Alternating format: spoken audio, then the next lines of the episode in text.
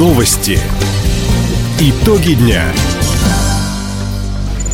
Итоги четверга подводит служба информации. У микрофона Дина Якшапосхова. Здравствуйте. В этом выпуске.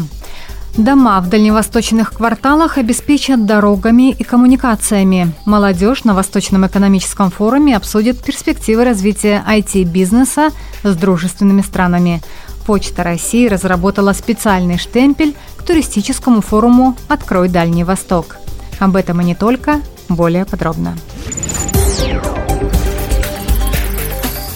Дальневосточные регионы получат 6 миллиардов рублей на социальное развитие центров экономического роста. Об этом на заседании правительства России сообщил премьер-министр Михаил Мишустин. Правительство сформировало целый комплекс мероприятий и соответствующих механизмов и инструментов. Наиболее действенные из них – это планы социального развития центров экономического роста, которые были запущены по инициативе главы государства. Сегодня на их реализацию мы перераспределим между субъектами округа более 6 миллиардов рублей. Большую часть из них направим на строительство дорог, инженерных сетей, коммуникаций для ряда предприятий, социальных объектов, для жилых домов, ну и в том числе тех, что возводятся по программе «Дальневосточный квартал».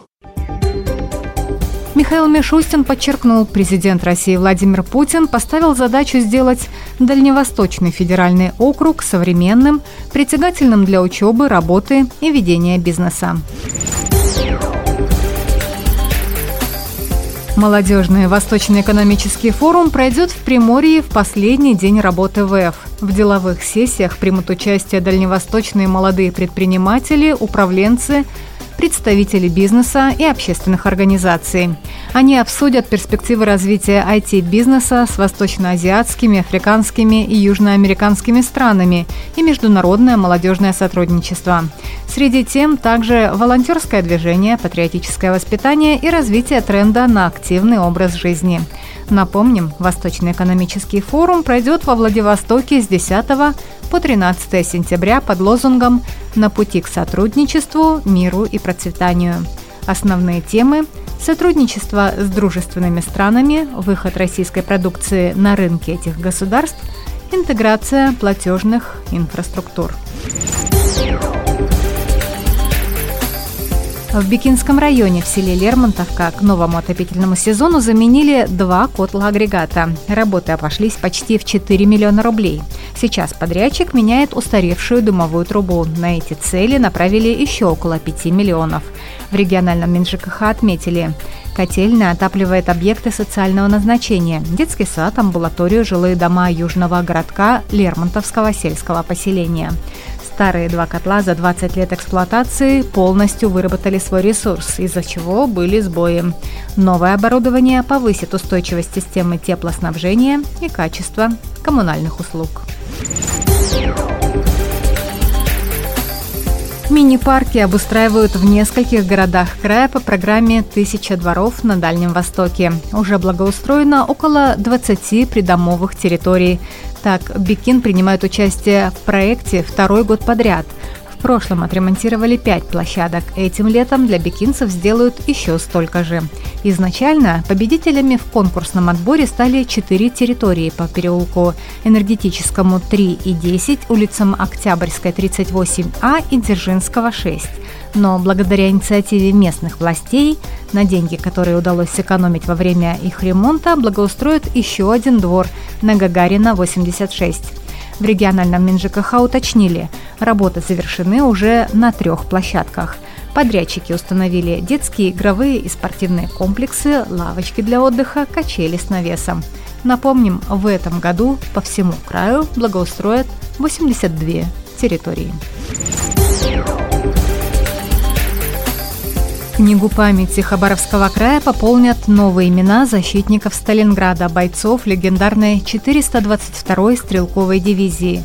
В конце августа 42-го у станции Тандутова 6-я рота 1392-го полка 422-й стрелковой дивизии отражала танковые атаки противника. За несколько дней боев на высоте 118 в общей сложности погибло более 900 советских солдат – том числе воинов-дальневосточников.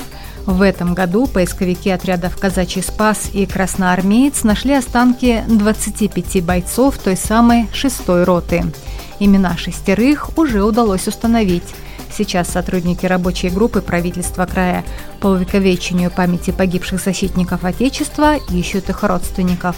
Специалисты лаборатории в Москве продолжают работу с документами погибших, отметила секретарь рабочей группы Татьяна Фонова. Из 25 человек еще 6 документов в обработке. Например, вот видно, что есть медальон, читается только КОС, и далее фамилия не читается пока. Или Ша Ирницкий. Подсумок подписанный, медальон, останки, да, может быть, это Шкарницкий. Ну, в общем, эта работа ведется. Но мы просим откликнуться людей, внимательно смотреть за социальными сетями и откликнуться людей, которые, может быть, что-то знают про Алексеева Петра Сафроновича, про Лескова Ивана Михайловича, про Брусова Ивана Петровича, Ионова Ивана Ивановича.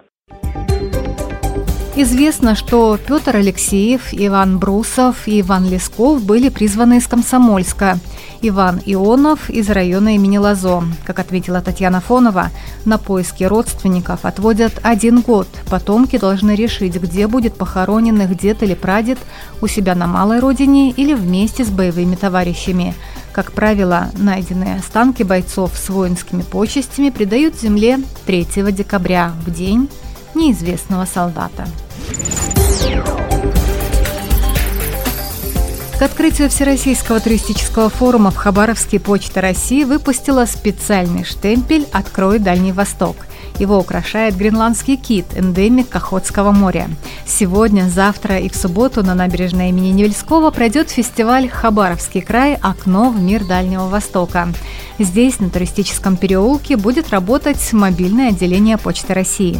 Хабаровчане и гости города смогут подписать открытку, поделиться своими впечатлениями, поставить штемпель и опустить послание в почтовый ящик – коллекции открыток Амурский мост, горная вершина Ко, скалы Надги, Шантарские острова и другие достопримечательности Хабаровского края.